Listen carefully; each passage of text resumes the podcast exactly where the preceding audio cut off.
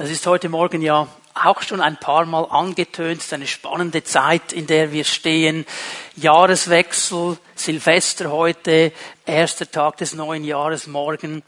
Und es ist immer so eine Zeit, wo man sich auch bewusst ausrichtet und fragt, Herr, was ist geschehen? Man lässt so die vergangenen zwölf Monate ein bisschen Revue passieren. Man schaut ein bisschen voraus auf das, was kommen wird. Es ist auch für mich immer wieder eine Zeit, wo ich ganz bewusst den Herrn auch suche und nachfrage, Herr, was hast du für die Gemeinde? Was hast du für uns als dein Leib bereit im nächsten Jahr? Gibt es spezielle Dinge, die du betonen möchtest? Und ich werde heute morgen morgen und auch morgen dann in der Meet God Celebration über das ein bisschen sprechen, was ich gehört habe. Und ich habe vor allem einen Begriff, ein Wort gehört, das mich beschäftigt hat und das uns beschäftigen wird heute und auch morgen. Und es ist ein Wort, das der Herr ausgesprochen hat. Ich habe das nicht als Frage gehört, sondern ich habe es gehört als eine ermutigende Aufforderung. Und das Wort heißt Aufbruch. Aufbruch. Also nicht im Sinne von Aufbruch, sondern im Sinne von Aufbruch. Wir gehen vorwärts. Der Herr hat etwas vor mit uns. Und Aufbruch, und das wurde mir so bewusst, das bedeutet einmal, wenn wir heute am 31. Dezember stehen, Aufbruch bedeutet einmal, ich lasse ganz bewusst die vergangenen zwölf Monate hinter mir. Ich spreche auf von diesen vergangenen Dingen, die ich erlebt habe. Ich lasse die nicht mehr länger mein Leben bestimmen. Das können gute Dinge sein, das können vielleicht nicht so schöne Dinge gewesen sein. Aber hey, ob sie gesegnet waren, ob sie weniger gesegnet waren, sie liegen in der Vergangenheit. Du und ich, wir können sie nicht ändern. Du kannst den Segen nicht wiederholen. Du kannst auch gewisse schwierige Situationen nicht ändern, auch wenn du daran hängen bleibst. Darum bedeutet Aufbruch ganz bewusst zu sagen, okay Herr, ich lasse das hinter mir. Du gehst mit mir vorwärts. Ich lasse mich von diesen Dingen nicht mehr bestimmen. Aufbruch heißt aber auch, ich will mutige Schritte vorwärts machen in dieses neue Jahr her, in diese neuen Tage, die du für uns bereithältst. Es sind Tage, die du geschaffen hast. Du kennst dieses ganze nächste Jahr. Du weißt, was kommen wird. Und darum will ich aufbrechen und das ganz mutig tun. Ich war erinnert an eine Aussage, die einer meiner verehrten Bibellehrer in der Bibelschule immer wieder geprägt hat. Sein Name ist Ernst Gerber. Die einigen von euch kennen ihn vielleicht. Und er hatte einen Wahlspruch, mutig vorwärts.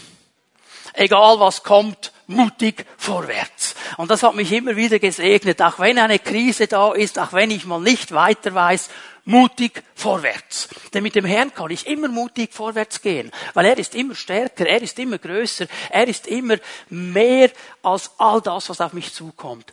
Mutig vorwärts. All das bedeutet Aufbruch. Und Aufbruch ist eigentlich das, und ich weiß, dieses Bild ist für uns vielleicht schwierig nachvollziehbar, ist ein sehr biblisches Bild. Aufbruch ist ein Begriff, den wir Christen auf unserem Banner haben sollten. Wir haben heute ja keine Banner mehr nächstes Jahr ist wieder eine Fußball-WM, dann haben wir vielleicht wieder die Wimpel an den Autos. Aber in der damaligen Zeit hatte man diese Banner. Und bei diesen Bannern hat man sich gesammelt. Da stand etwas drauf an Orientierung, an Identität. Und eigentlich sollte dieser Begriff Aufbruch etwas sein, was unseren Banner ausmacht. Okay, heute würden wir vielleicht sagen, das steht auf dem christlichen T-Shirt auf dem christlichen Baseballcap oder auf dem Armbändchen, das du hast. Was ich damit sagen will, Aufbruch ist ein Thema, das uns immer wieder beschäftigen sollte. Und darüber wollen wir uns ein bisschen Gedanken machen. Denn Gott, und das fällt mir auf in seinem Wort, immer und immer wieder ruft er uns auf, aufzubrechen. Er ruft uns immer wieder dazu auf, mutig vorwärts zu gehen. Er hat immer noch Hoffnung. Aufbruch bedeutet eine neue Hingabe. Bedeutet mich immer wieder hinzugeben an ihm. Es bedeutet eine Offenheit zu haben. Manchmal muss ich in einem Aufbruch das verlassen, was ich so gut kenne. Ich muss offen sein für das Neue, das ich noch nicht so kenne. Es bedeutet auch Kampf. Denn es fällt mir auf, und wir das heute Morgen ein bisschen sehen auch, dass das, was Gott verheißt, das Neue, in das er uns hineinführen möchte, oft besetzt ist. Nicht einfach brach da liegt, sodass wir hineingehen können. Es ist oft eben auch mit einem Kampf verbunden, mit einer klaren Ausrichtung meines Herzens. Ich möchte euch ein Bild zeichnen heute Morgen, eines der bekanntesten Bilder, wenn es um Aufbruch geht, aus dem Alten Testament. Ein Bild aus dem Leben Israels Ganz detailliert wird nämlich im Alten Testament davon berichtet, wie Israel aufgebrochen ist aus der Sklavenschaft durch die Wüste hinein in das, was Gott verheißen hat. Und ich kann nicht das ganze Bild skizzieren, ich werde einen kleinen Teil nehmen, möchte aber, dass wir das einfach uns mal vor Augen führen. Aufbruch hat bedeutet, Gott hat erlöst. Gott hat herausgeführt aus der Gefangenschaft. Gott hat die Sklavenketten weggenommen. Er hat durch die Wüste geführt in einem längeren Prozess. Eigentlich hätte er das schneller geplant. Aber es ist eine Sache. Gott plant einen Weg und wir spielen dann da mit oder eben nicht. Und aufgrund der Herzenshaltungen dieses Volkes ging der Weg einiges länger, als das Gott gedacht hatte. 40 Jahre. Und er war immer treu. Und dann überqueren sie den Jordan und kommen hinein in dieses verheißene Land. Es ist das Bild des Aufbruches. Und ich möchte bei diesem Punkt einsetzen, als Israel eben diesen Jordan durchquert hat. Und einfach, dass wir das hier verstehen. Die Bibel macht klar, Josua 3, ich werde ab Josua 4 dann lesen, Josua 3 wird es genau beschrieben. Als Israel durch den Jordan ging, war Hochwasser. Es war nicht einfach, da durchzugehen. Und sie hatten den Auftrag, mit ihren Kindern durchzugehen, obwohl dieser Strom gerissen hat zu diesem Zeitpunkt. Und Gott hat ihn gestoppt, er hat ihn aufgehalten, er hat den Boden trocken gemacht, so dass Israel hindurchgehen konnte. Und das war wie ein Wendepunkt, ein Scheidepunkt, auch in dieser ganzen Geschichte. Übrigens, der Jordan ist immer wieder ein Fluss der Entscheidungen, wenn du mal das Studium machen möchtest. Immer wieder ist der Jordan der große Punkt. Es war das Eintrittstor in das Verheißene. Es war für Jesus bei dieser Taufe der Startpunkt in seinen öffentlichen Dienst. Es hat ein Bild von Taufe mit sich, das Hingeben des Alten und das Leben in einer neuen Kraft. Und jetzt steht Israel in diesem verheißenen Land drin. Und jetzt möchte ich mir mit euch einen Text lesen aus Josua 4 und ich werde euch ein paar Prinzipien des Aufbruchs zeigen, die wir sehen hier drin. Josua 4, Vers 20 setzen wir ein. Und jene zwölf Steine, die sie aus dem Jordan genommen hatten, richtete Josua in Gilgal auf. Josua hatte nämlich einen Auftrag bekommen, er hat nicht nur gehört, geh da durch und ich werde das stoppen, es wird alles trocken sein. Er sagt, und wenn ihr dann beim Durchgehen seid, nehmt zwölf Steine mit. Für jeden der zwölf Stämme Israels einen Stein. Und mehr hat er ihm da noch nichts gesagt. Ich weiß nicht, ob Josua und was die anderen gedacht haben, was will jetzt der mit diesen Steinen? Ich meine, wir haben schon genug zu tragen, jetzt müssen wir noch Steine mitnehmen. Und jetzt erklärt er, was er mit diesen Steinen will. Jene zwölf Steine, die sie aus dem Jordan genommen hatten, richtete Josua in Gilgal auf und er sprach zu den Israeliten, wenn künftig eure Kinder ihre Väter fragen, was bedeuten diese Steine, dann sollt ihr es euren Kindern erklären. Auf trockenem Boden hat Israel hier den Jordan überschritten. Denn der Herr, euer Gott, ließ das Wasser des Jordans vor euch austrocknen, bis ihr hinübergezogen wart, wie es der Herr, euer Gott, mit dem Schilfmeer getan hatte, das er vor uns austrocknen ließ, bis wir hindurchgezogen waren, damit alle Völker der Erde erkennen, dass die Hand des Herrn stark ist, damit sie den Herrn, euren Gott, alle Zeit fürchten. Soweit mal ein erster Teil aus diesem Josua-Buch. Und ich möchte hier mal ein erstes Prinzip davon ableiten. Wenn es um Aufbruch geht, bekommen wir, genau wie Israel, von Gott einen interessanten Auftrag. Den Auftrag nämlich stehen zu bleiben, sich aber nicht niederzulassen. Ich sage es noch einmal. Stehen zu bleiben, aber nicht niederzulassen. Die Gefahr, die wir nämlich haben, ist, dass wir uns an einem Ort niederlassen, wo wir den Segen Gottes erlebt haben. Gott sagt hier, baut ihr diesen Altar auf. Und jedes Mal, wenn ihr kommt und eure Kinder fragen, um was geht es, die Kinder waren da nicht dabei, dann erklärt ihnen, was Gott Großes getan hat. Dann nehmt diese zwölf Steine zum Anlass des Dankes, nehmt diese zwölf Steine zum Anlass der Anbetung, bleibt einen Moment stehen, erinnert euch an das, was Gott Großes getan hat, lasst euch aber an diesem Ort nicht nieder. Macht kein Wallfahrtszentrum auf, baut keine Kapelle für die besonders gesegneten Gottesdienste, Gottesdiensten. Erinnert euch an diese Dinge. Bleibt einen Moment stehen. Ist das, was wir heute Morgen auch schon gemacht haben. Einen Moment stehen zu bleiben. Darüber nachzudenken, was Gott Gutes getan hat in meinem Leben, ist eine gute Sache. Wenn ich aber da hängen bleibe und mich niederlasse, dann habe ich keinen Blick mehr für das, was noch kommen wird. Dann bin ich nur in der Vergangenheit verhaftet. Die Vergangenheit, das Wirken Gottes in der Vergangenheit ist ein Anker in meinem Leben. Er gibt mir eine Stabilität. Er gibt mir eine Sicherheit. Ich weiß, mein Gott hat es einmal getan und er kann es immer wieder tun. Was er gestern für mich getan hat, das kann er heute tun und er wird es morgen tun, weil er sich nicht verändert. Weil ich, wenn ich aber immer bei diesem gestern stehen bleibe, dann werde ich nicht mehr weitergehen. Der Auftrag hier ist so ganz glasklar. Und bitte, erinnert euch noch an etwas. Bevor Jericho angegriffen wird, ich weiß so, die Leute, die gerne Kampf haben, die Action-Leute, die sind schon bei Jericho. Wann spricht er jetzt über Jericho? Bevor Jericho kam, bevor der erste Angriff kam, kam diese Zeit des Besinnens auf das große Wirken Gottes. Kam diese Zeit der Dankbarkeit, kam diese Zeit des Verankertsein in ihm. Bevor der Angriff kommt, kommt die Zeit der Danksagung und dieses Ausrichten auf das, was Gott getan hat. Und Leute, das brauchen wir immer wieder. Das brauchen wir immer wieder. Uns auszurichten an dem, was Gott getan hat. Und wenn er es getan hat, kann er es immer wieder tun und ihm dafür zu danken. Auch schon prophetisch zu danken für das, was er noch tun wird. Die Gefahr ist aber eben stehen zu bleiben. Israel sollte diesen Altar bauen. Als ein Zeichen des Dankes an Gott. Als eine Erinnerung an diesen großen Gott. Und ich meine, ich sage dir jetzt nicht, geh in deinen Garten, bau einen Altar. Wenn es dir hilft, dann bau einen, aber mach nichts Heiliges daraus, sondern nimm ihn einfach als Zeichen. Aber vielleicht gibt es irgendetwas in deinem Leben, das dich wieder daran erinnert, was Gott Großes getan hat. Dann nimm dir dieses Zeichen immer wieder zum Anlass, ihm zu danken. Aber pass auf, nicht stehen zu bleiben oder sich nicht niederzulassen. Denn die Gefahr des Zeichens, und das sehen wir an Israel immer und immer wieder, ist eben sich niederzulassen. Ich muss daran denken, als Jesus seine drei nächsten Jünger mitgenommen hatte auf den Berg der Verklärung. Und sie auf diesem Berg erlebt haben, wie die Gegenwart und die Herrlichkeit Gottes kam, wie Mose da war, wie Elia da war, wie sie zu ihm geredet haben und alles war wunderschön. Heiliger Ort. Das wussten alle. Petrus spricht ja in seinem zweiten Brief dann noch davon. Wir waren auf diesem heiligen Berg. Wir haben seine Stimme gehört. Also die wussten ganz genau, jetzt ist die Gegenwart Gottes da. Und was wollten sie machen? Der liebe Petrus, was wollte er machen? Lass uns Hütten bauen. Komm, hier lassen wir uns nieder. Das ist ein Wort der verdichteten Gegenwart Gottes, der Salbung. Lass uns Hütten bauen. Und Jesus wollte keine Hütte. Uns daran erinnern, was geschehen wird. Das ist in Ordnung. Einen Moment stehen zu bleiben, Danke zu sagen, das ist in Ordnung. Nicht niederlassen. Bitte verstehe, Aufbruch bedeutet, ich lasse mich nicht nieder.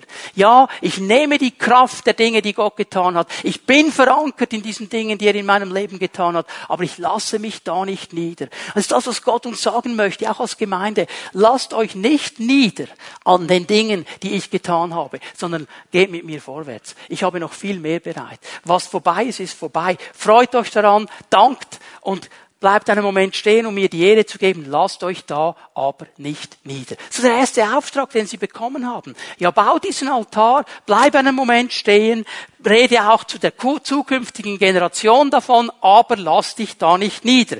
Denn es geht nämlich weiter. Und jetzt kommt ein zweites Prinzip eines Aufbruches. Und das gehört immer dazu, wenn wir aufbrechen wollen mit Gott. Ich habe es so genannt, neue Hingabe neue Hingabe. Wir brauchen immer wieder diesen Moment, wo wir uns Gott neu hingeben. Es ist nichts Verkehrtes daran, immer wieder zu sagen, jawohl Herr, und noch einmal ganz neu, ich will mit dir vorwärts gehen. Weil jetzt lesen wir in Josua 5 weiter. Josua 5 zu jener Zeit. Was für eine Zeit? Vers 1 werden wir dann nachher noch sehen. Vers 1 ist eine wichtige Zusammenfassung für all der Dinge, die kommen wollen. Da wird nämlich darüber berichtet, dass die Könige die das Land besetzt hatten, diese Machthaber, die im Verheißenen waren, das Gott gegeben hatte, die hörten, was Gott Großes getan hat und die verzagten. Ihre Herzen schmolzen dahin, heißt es im Hebräischen. Ihr Mut war am Boden. Sie wussten, wir haben absolut keine Chance. Zu jener Zeit Als Gott das schon bewirkt hat in diesen Königen. Also denk mal, alle, die in Jericho drin waren, alle, die in diesen anderen Orten drin waren, die wussten ganz genau, was für ein Volk da kommt, was für ein Gott da kommt. Und die hatten Panik, die hatten Angst. Die wussten, wir können nicht bestehen. Die Israeliten, die wussten das vielleicht noch nicht so ganz genau. Zu jener Zeit kommt jetzt interessanterweise nicht ein prophetisches Wort vom Herrn. Zu jener Zeit heißt es hier nicht, sprach der Herr zu Josua, und übrigens sag ihnen, dass die anderen Panik haben. Hat er ihnen nicht gesagt. Was sagt er ihnen? Macht ihr steinerne Messer, beschneidet die Israeliten noch einmal zum zweiten Mal. Da machte sich Josua steinerne Messer und beschnitt, sie, beschnitt die Israeliten am Hügel Aralot.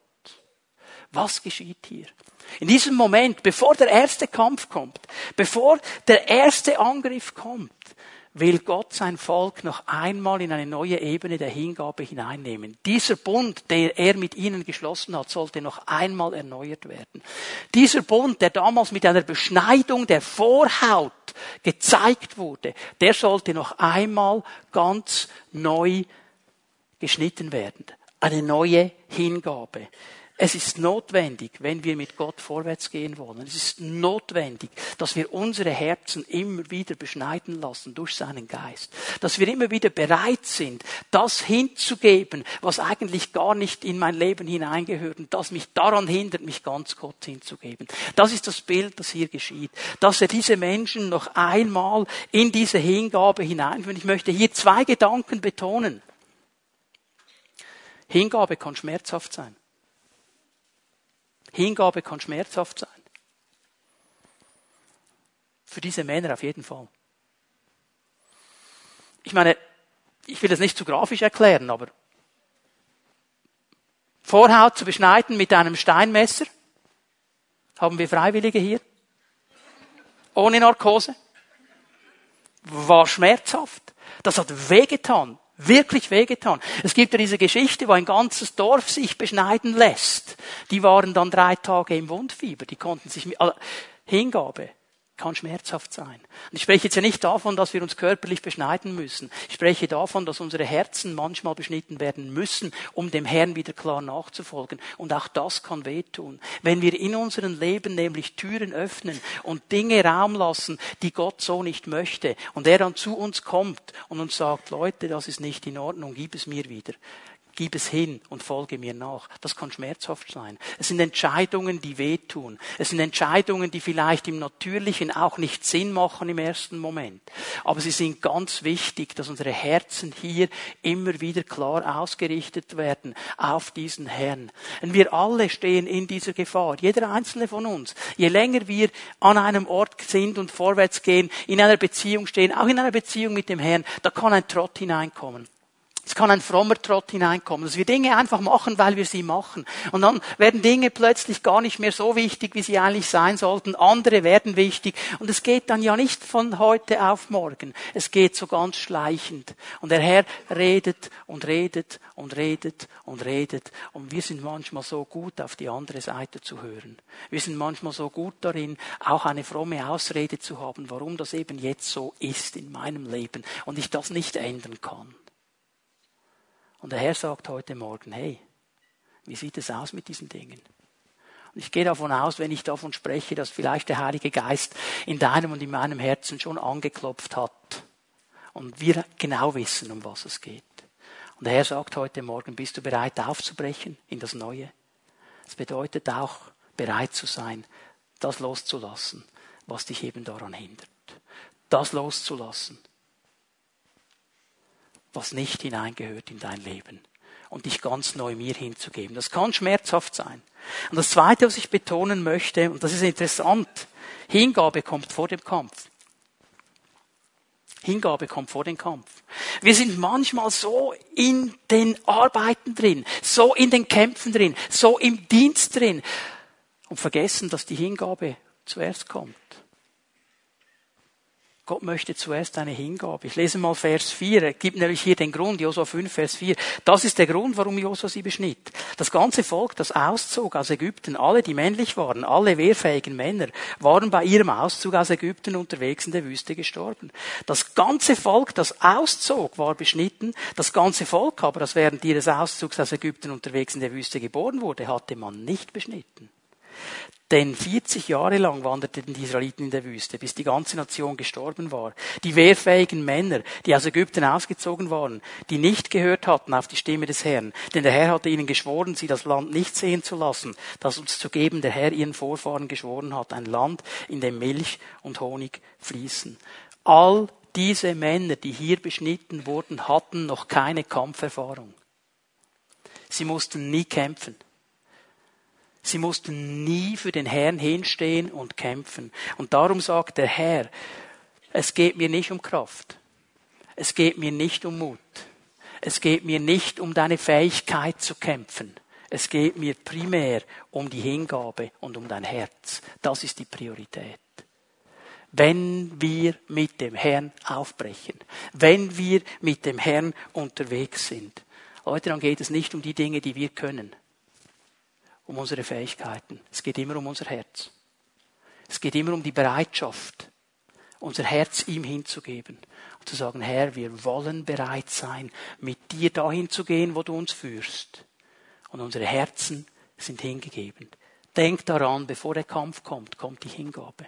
Und dann, wenn alles mit dem Herrn in Ordnung ist, und du in diesem Bund wieder neu stehst, und vielleicht ist heute Morgen der Moment, wo du sagst, es ist dran, diesen Bund zu erneuern mit dem Herrn. Es ist dran, mein Herz wieder ganz neu ihm zu geben und zu sagen, Herr, ich will diesen Bund mit dir wieder ganz neu eingehen heute Morgen. Dann bist du bereit für all das, was kommen wird. Ich möchte euch etwas Drittes zeigen. Vers 10. Nachdem das ganze Volk beschnitten worden ist, lagerten die Israeliten in Gilgal und feierten das Passa. Am 14. Tage des Monats, am Abend, in den Steppen von Jericho. Das dritte Prinzip, das ich sehe, ist die Feier des Passa. Und das hat viel mehr zu bedeuten als einfach nur ein Fest. Es ist interessant, in der Geschichte Israels ist es erst das dritte Mal, dass diese Nation das Passa feiert. Das erste Mal war in der Nacht des Auszugs. In dieser Nacht, als Gott das Gericht über Ägypten brachte und Israel befreite und ihnen gesagt hat, jede Familie nimmt ein Lamm und jede Familie isst dieses Lamm, schlachtet es, isst dieses Lamm und ist bereit aufzubrechen. Und ihr nehmt das Blut dieses Lammes und ihr streicht das Blut dieses Lammes an euren Türpfosten. Und zwar so und so.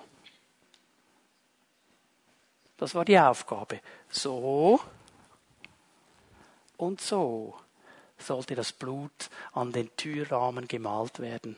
Ihr habt das Zeichen erkannt. Weißt du, alles symbolisch hin auf das eine Lamm, das wir heute Morgen schon besungen haben. Jesus Christus, der dann die ultimative Erlösung für jeden Einzelnen von uns am Kreuz von Golgatha vollbracht hat, der sein Blut gegeben hat, dass wir, dass wir frei sind. Das war das erste Mal. Das war ein gewaltiger Auszug. Das zweite Mal war in der Wüste, als sie dieses Fest noch einmal feiern sollten. Und das dritte Mal ist jetzt in diesen Ebenen vor Jericho. Was geschieht hier? Ich würde euch am liebsten alle mitnehmen in dieses Gebiet, damit ihr das sehen könntet.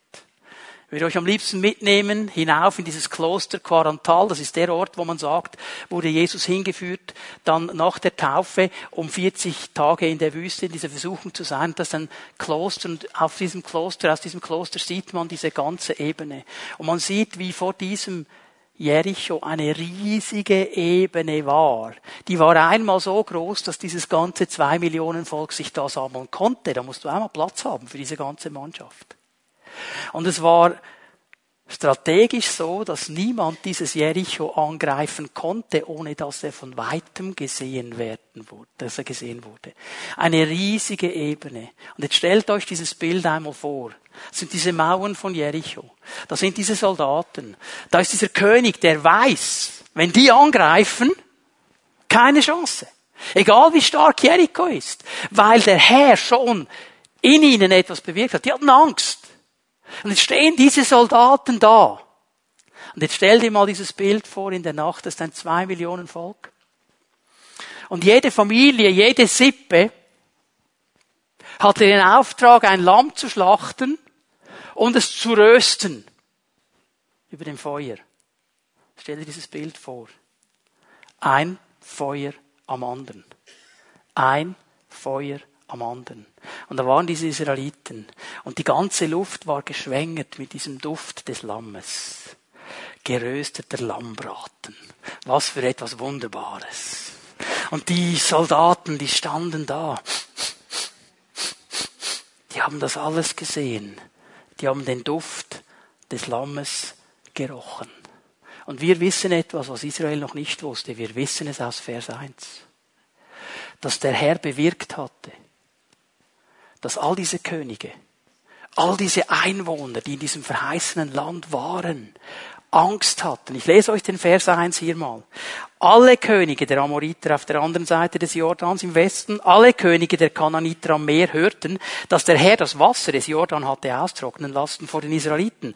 Bis sie hinübergezogen waren, wurde ihr Herz mutlos. Kein Lebensgeist regte sich mehr beim Anblick der Israeliten. Dieses Volk feiert ein Siegesmahl, ohne genau zu wissen, was sie tun. Und manchmal habe ich den Eindruck, es geht uns auch so. Wenn wir das Mahl des Herrn feiern, weil das hat er ja gemacht, bevor das Pass oder während dem Passamal. Er hat dieses Mahl gefeiert mit seinen Jüngern und hat das der Gemeinde geschenkt als ein Mahl der Erinnerung. Das Mahl, wo wir daran denken, was er für uns getan hat, dass er sein Blut für uns gegeben hat, das unsere Sünden reinwäscht und uns ein neues Leben schenkt. Dass er seinen Leib gebrochen hat, damit wir befreit werden. Dieses Mahl, das wir immer wieder feiern sollen, um daran zu denken, was er getan hat und ausgerichtet zu sein darauf, dass er wiederkommt. Solange sollen wir das nämlich feiern, als ein Zeichen, als eine Verkündigung der Erlösung Gottes, als ein Siegesmahl. Und manchmal habe ich so den Eindruck, wir haben vergessen, dass es ein Siegesmahl ist. Wir haben vergessen, um was es geht. Wir machen es einfach. Es gehört halt dazu. Es ist so eine Sache, die die Frommen halt machen. Und das ist schon gut. Aber haben wir verstanden, dass es ein Siegesmahl ist? Erinnern wir uns daran, wie Israel in dieser Ebene dieses Mahl gefeiert hat im Angesicht der Feinde, wie diese Feinde Angst und Panik hatten, wie diese Feinde genau wussten, wir können nicht bestehen, egal was die machen, Gott ist stärker. Ich musste an Psalm 23 denken, Vers 5. Du lädst mich ein und deckst mir den Tisch salbst mein Haupt mit Öl, um mich zu ehren, und füllst meinen Becher bis zum Überfließen. Du deckst mir einen Tisch im Angesicht meiner Feinde. Hey, dieses Bild müssen wir uns auf der Zunge vergehen lassen. Stell dir das mal vor, all deine Feinde, alle, die gegen dich sind, die dich angreifen möchten, die dich besiegen möchten, die dich versklaven möchten, die dich unterjochen möchten, all diese Feinde, die negative Gedanken haben gegen dich, die stehen da auf einer Seite. Und jetzt kommt der Herr und sagt, so, jetzt decke ich mal einen Tisch. Und ich meine, ich war ja schon an paar Orten eingeladen. Es gibt ja Gastgeber, die sind phänomenal. Wenn die den Tisch decken, das ist ja Wahnsinn. Also denkst du, wow, kann es noch besser werden? Und das ist alles nur menschlich. Jetzt kommt aber der Herr und sagt, ich decke dir einen Tisch im Angesicht deiner Feinde. Und jetzt setzt du dich einfach mal hin. Und du setzt dich da hin und da ist all das Köstliche und Herrliche und Wunderbare des Herrn. All diese Segnungen Gottes. Ich meine, die Psalmen sagen, schmecket und sehet, wie freundlich der Herr ist. Das kann man dann auch schmecken in solchen Momenten. Und das ist alles vor dir. Und der Herr sagt, jetzt setz dich hin, ich werde dir noch das Haupt mit Öl salben, das heißt, du bist mein Gast. Wurde ja damals, war das normal, man wurde mit Öl gesalbt, wenn man in ein Haus kam und dann war man auch unter dem Schutz dieses Hauses und da konnte einem niemand etwas wegnehmen. Eigentlich sagt der Herr, jetzt kannst du dich hinsetzen, du bist mein Gast, ich beschütze dich, ich schaue dazu, dass es dir wohl geht und jetzt genieße das einfach mal. Und wenn du dann da sitzt und genießt und ein bisschen deinen Blick erhebst, da stehen sie. Alle deine Feinde. Also man sind deine Feinde, die freuen sich nicht mit dir. Aber weißt du, sie können nichts machen. Sie können nichts machen. Warum? Weil sie besiegt sind. Weil sie besiegt sind. Weil Jesus sie entwaffnet hat am Kreuz von Golgatha. Weil es besiegte Feinde sind. Darum kann der Herr sagen, hey, im Angesicht deiner Feinde bereite ich dir einen Tisch. Und weißt du was? Jedes Mal, wenn wir das Abendmahl feiern, dann denke ich an das, denke ich genau an das. Dann denke ich nicht nur daran, Herr, ich will den Bund mit dir erneuern, dann denke ich auch, und Herr, du hast mir einen Tisch bereitet im Angesicht meiner Feinde. Das heißt, ich kann zur Ruhe kommen. Ich kann in deinen Segen hineinkommen und ich bin geschützt auch vor deinen Feinden. Darum ist dieses Mal so wichtig. Darum hat der Herr sie hineingeführt in die Feier des Passa, bevor es dann zur Sache geht. Bevor Jericho eingenommen wird, dass sie sich innerlich noch einmal ausrichten an diesen Gott, der Sieger ist an diesen Gott, der stärker ist als alles andere. Und ich sage euch etwas, wir werden heute Morgen dann am Ende der Predigt, ich habe noch einen kleinen Punkt, aber am Ende der Predigt werden wir dann das Abendmahl feiern miteinander. Als bewusst an das Ende der Predigt genommen. Und ich möchte, dass wir es heute Morgen feiern. Als ein Siegesmahl. Als ein Mal, wo du neu verstehst, ich kann dieses Mal nehmen im Angesicht meiner Feinde. Ich weiß nicht, was dein Feind ist, wer dich im Moment anfaucht. Vielleicht ist es eine Notsituation, vielleicht eine Situation der Gebundenheit, vielleicht eine Krankheitssituation, vielleicht eine finanzielle Situation, die dir Angst macht. Das faucht dich an heute Morgen. Und jetzt nimmst du dieses Mal und du sagst, du bist jetzt ruhig. Du Feind. Ich stehe jetzt vor meinem Herrn und ich feiere mit ihm und er deckt mir den Tisch und dann kommst du zur Ruhe. Und vielleicht ist es der Moment, wo du sagst, und Herr, während ich dieses Mal feiere heute Morgen, und will ich mein Herz dir ganz neu geben. Ich mache es nicht so wie die Israeliten mit diesem Steinmesser und dem Schneiden, aber ich lasse mein Herz beschneiden vor Ich gebe es dir ganz neu. Herr, ich will dir gehören. Herr, ich will mit dir ganz bewusst in die nächsten Monate hineingehen. Und vielleicht gibt es dann Dinge und Momente, wo du weißt, die muss ich loslassen, die muss ich ihm geben. Dann tu das, während wir dieses Mal feiern. Und lass dir vom Herrn dienen heute Morgen, wenn wir das tun. Einen letzten Punkt, bevor wir das Mal feiern. Es geschieht nämlich noch etwas Interessantes. Vers 11. Und sie aßen am Tag nach dem Passa vom Ertrag des Landes ungesäuerte Brote, geröstetes Korn an eben diesem Tag. Und das Manna hörte auf am Tag, nachdem sie vom Ertrag des Landes gegessen hatten. Und es gab kein Manna mehr für die Israeliten. Und in jenem Jahr aßen sie von der Ernte des Landes Kanaan. Und das ist jetzt ein ganz, ganz wichtiges Prinzip jedes Aufbruches. Das ist das Prinzip der Eigenverantwortung. Und jetzt haben die Israeliten etwas verstanden. Jetzt ist etwas Neues passiert. Wir sind in diesem Land drin. Wir erinnern uns an die starke Hand Gottes, die uns bis hierher geführt hat und uns weiterführt. Wir haben uns neu hingegeben diesem Herrn. Mit ihm wollen wir weitergehen. Er ist unser Herr. Mit ihm wollen wir die Kämpfe kämpfen. Wir haben diese Feier des Passa noch einmal gefeiert. Wir sind bereit. Und sie wussten, alles, was bis jetzt war, ist vorbei. Es geschieht etwas Neues. Sie aßen von der Frucht des Landes. Das heißt, sie fingen jetzt selber an, Frucht zu ernten und zu verarbeiten. Und interessanterweise hörte das Manna auf. Hör mal, 40 Jahre lang hat Gott sie mit Manna versorgt in der Wüste. Jedem einzelnen Tag. Und jetzt hört das Manna auf. Was bedeutet das? Ist das Manna plötzlich schlecht? Nein, das Manna ist nicht schlecht. Das Manna war 40 Jahre lang die Art und Weise, wie Gott versorgt hat. Aber jetzt ist etwas Neues geschehen. Und die Israeliten mussten aufbrechen in dieses Neue hinein. Schau mal, Manna bedeutet die Versorgung Gottes. Es bedeutet aber auch kein Kampf, denn es war da. Sie mussten nicht dafür kämpfen, es war am Morgen da. Es bedeutet keine Angriffe. Die Feinde haben sie nicht angegriffen, als sie das Manna eingesammelt haben. Und nach einer gewissen Zeit auch kein Glaube mehr. In den ersten zwei, drei Tagen war es vielleicht wirklich eine Glaubensfrage. Ja, ist es wirklich noch da? Er hat gesagt, es war da. Vorgestern war es da, gestern war es da, ist es heute auch noch da. Aber nach zwei Wochen, es war jeden Tag da, war es kein Glaube mehr. Es war Gyron normal. Ich stehe auf am Morgen, Manna ist da.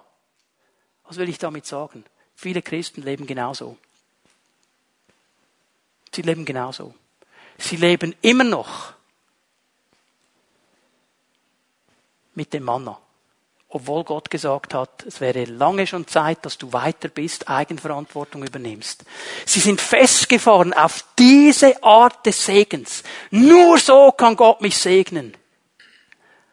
Und was wir tun damit, ist, dass wir Gott einhängen. Weil Gott hat tausende andere Arten zu segnen. Und eine hängt damit zusammen, dass wir Eigenverantwortung übernehmen und mündig werden. Dass wir mit ihm Schritte vorwärts gehen. Dass wir lernen, diese Aufbrüche mit ihm zu gehen und zu sagen, Herr, okay, bis hierhin hast du mich so geführt. Was kommt jetzt? Und vielleicht sagt er, okay, noch fünf Jahre Manna, dann ist es okay. Aber sind wir noch bereit aufzubrechen und sagen, Herr, jetzt fragen wir uns ganz neu, was kommt? Was kommt? Wie gehst du mit uns weiter? Was hast du vorbereitet für uns? Es bedeutet Kampf. Es bedeutet Glaube. Es bedeutet Widerstand zu leisten. Weil es nicht mehr das ist, was wir seit Jahren und Jahrzehnten kennen. Bitte versteh mich richtig. Ich sage nicht, das war alles schlecht. Ich sage nur, Gott hat einen anderen Weg jetzt und er segnet auf einem anderen Weg. Und es ist genauso gut. Aber wenn wir einfach festhalten am Status quo und nicht mehr bereit werden, uns von Gott auch transformieren zu lassen, verändern zu lassen, herausfordern zu lassen, dann werden wir einrosten. Und dann wird vieles von unserer Nachfolge einfach nur eine leere Form. So muss es laufen. Und dann geschieht's. Und ich spüre etwas von dieser Herausforderung Gottes, auch an uns, an jeden einzelnen von uns. Bist du bereit, dich herausfordern zu lassen? Aufzubrechen aus alten Formen. Aufzubrechen aus dieser Art und Weise, wie es war, diese ganze Zeit. Und dich vom Herrn herausfordern zu lassen. Ihn zu fragen, Herr, okay, was heißt es für mich, die Frucht des Landes zu essen? Was bedeutet es? Für die Israeliten war es klar, was bedeutet es für mich? Und weißt du was? Er wird dir Antwort geben. Er wird zu dir sprechen. All das hat zu tun mit Ausbruch. Das ist Herausforderung. Es ist viel einfacher, einfach da zu bleiben, wo du bist. Das ist viel einfacher. Ist auch stressfreier. Aber so werden wir nicht weiterkommen. Denn Gott will mit uns diese Wege gehen. Er möchte nicht, dass wir vom Gestern geprägt sind möchte, dass wir uns von vor, nach dem Vorne orientieren. Was hast du für uns bereit? Habe sich gefreut über diese prophetische Bibelstelle heute Morgen. Die Sonne der Gerechtigkeit wird aufgehen. Mit Heilung unter ihren Flügeln. Der Herr ist nicht fertig. Nicht mit mir und nicht mit dir. Mit keinem von uns. Und es gibt immer wieder diese Momente, wo er aufgeht in unserem Leben, mit Heilung unter seinen Flügeln, Dinge in Ordnung bringt und wir dann wie die Mastkälber herumhüpfen, natürlich schweizerisch. Also, es gibt ja Schweizer Kühe und andere. Wir freuen uns oft innerlich und hüpfen innerlich, das ist auch gut. Und uns freuen darüber, was der Herr getan hat. Aber es hat immer damit zu tun, bin ich bereit für einen Aufbruch? Bin ich bereit? Mich zu öffnen für das, Herr, was kommt, für das, was du bereithältst. Und sonst sind wir in der Gefahr, stehen zu bleiben und sagen, weißt du noch damals? Weißt du noch, wie es war? Da und da und so und so. Und dann ist es ja immer so nicht, wir glorifizieren dann diese Dinge, wenn wir zurückschauen. Wir vergessen die schwierigen Situationen, es ist alles nur noch schön. Und dann glorifizieren wir etwas, das so nicht mehr sein würde. war mit einer Gemeinde mal unterwegs eine gewisse Zeit und dann haben sie mir mal gesagt, weißt du, das ist einfach nicht mehr wie früher.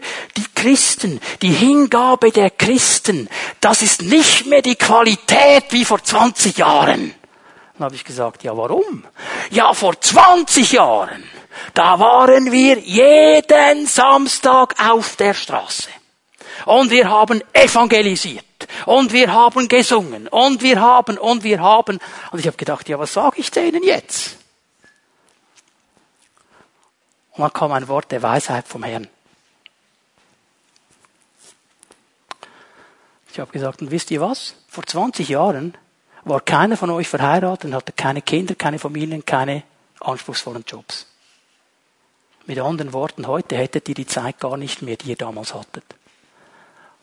Und dann hast du gemerkt, wie es geklickt hat. Aha, stimmt eigentlich. Ist es jetzt falsch, auf der Straße zu singen und Zeugnis zu geben? Nein. Aber manchmal glorifizieren wir Dinge, die heute so gar nicht mehr möglich wären, weil sich um uns herum Dinge verändern und wir uns verändert haben. Die Gefahr beim Stehenbleiben, beim Verhaftetsein in der Vergangenheit ist, dass wir das vergessen. Wir fühlen uns dann immer noch 20. Da haben vergessen, dass wir jetzt 50 sind. Ich meine, morgen, wenn du aufstehst, merkst du es. Aber dann vergessen wir es ganz schnell, okay? Also, weißt du was? Bevor wir das Mal feiern, Gott ist immer ein Gott des Heute. Ist immer ein Gott des Heute. Ja, er hat gestern gehandelt, aber er ist ein Gott des Heute. Und das Gestern, die Vergangenheit, soll uns ermutigen, soll uns aufbauen, soll uns stärken, soll uns verankern, soll uns in die Dankbarkeit führen. Und es soll uns bereit machen für das, was vor uns liegt. Aber Gott ermutigt uns zu einem Aufbruch. Und wir dürfen aufbrechen und uns ausrichten auf das, was er vorbereitet hat, auf seine Pläne, auf seine Gedanken, auf seine Verheißungen. Und er hat eines verheißen. Wir vergessen das oft. Matthäus 28, letzter Vers des ganzen Evangeliums. Und ich bin bei euch alle Tage bis ans Ende dieser Weltzeit, dass er nämlich mit uns ist. Und wir vergessen es.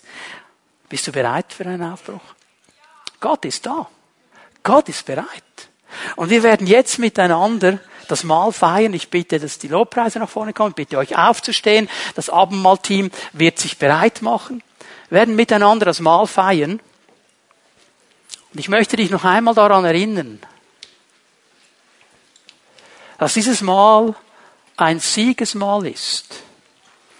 Ich möchte dich noch einmal daran erinnern, dass dieses Mahl auch ein Mahl der Hingabe ist. Jesus hat seinen Leib gegeben, er hat sein Blut gegeben. Und genauso dürfen wir ihm sagen, Herr, wir wollen uns ganz neu hingeben. Und ich möchte dich bewusst ermutigen, wir werden einen kurzen Moment der Stille haben, bevor wir das Mahl verteilen, bevor die Lobpreisgruppe uns auch weiter in den Lobpreis hineinnimmt. Und ich möchte dich in dieser Zeit der Stille ermutigen, hineinzuhören in dein Herz, auf den Geist Gottes zu hören. Und vielleicht gibt es den einen oder anderen Aspekt deines Lebens, wo er dir sagt, mein Lieber, meine Liebe, lass das doch los. Das hindert dich, mit mir vorwärts zu gehen. Es ist nicht das, was ich geplant habe für dein Leben. Gib es doch mir heute Morgen. Und gib dein Herz neu hin, dass wir zusammen aufbrechen können. Vielleicht möchte dir Mut machen heute Morgen, auf den Sieg zu schauen, der in Jesus ist. Ja, wir erleben den nicht immer und überall und in jedem Moment, aber er ist trotzdem hier. Jesus ist der Sieger. Und das soll uns auszeichnen als Christen. Es ist der Moment, wo wir dieses Mal nehmen und sagen, Jesus, wir erneuern den Bund mit dir und wir machen klare Sache und machen uns bereit aufzubrechen. Lass uns einen Moment, während das Piano leise spielt, einfach einen Moment still werden und hineinhören in unsere Herzen. Und dann werden wir miteinander das Mahl feiern.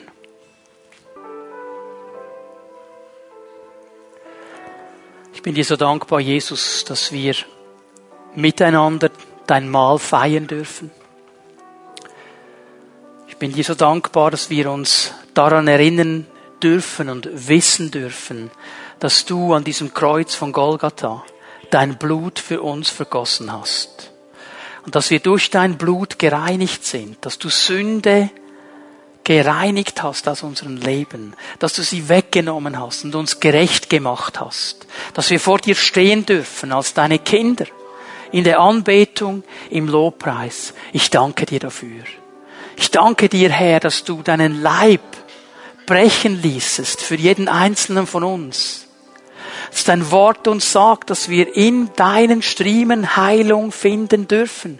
Für unseren Geist, für unsere Seele, für unseren Leib dass es ein Siegesmahl ist, weil du nicht im Grab geblieben bist, sondern auferstanden bist und lebst. Und dass wir jedes Mal, wenn wir dieses Mal nehmen, uns ganz neu dir hingeben dürfen, den Bund schließen dürfen, neu mit dir und diesen Sieg feiern dürfen, mit der Aussicht und dem Wissen in unseren Herzen, du wirst zurückkommen. Das ist unsere Hoffnung, Jesus. Und so segne ich den Traubensaft. Ich segne das Brot in deinem wunderbaren Namen. Und ich danke dir, Herr, dass wenn wir jetzt dieses Mal feiern, du durch deinen Geist Menschen berühren wirst. In Jesu Namen. Amen. Amen.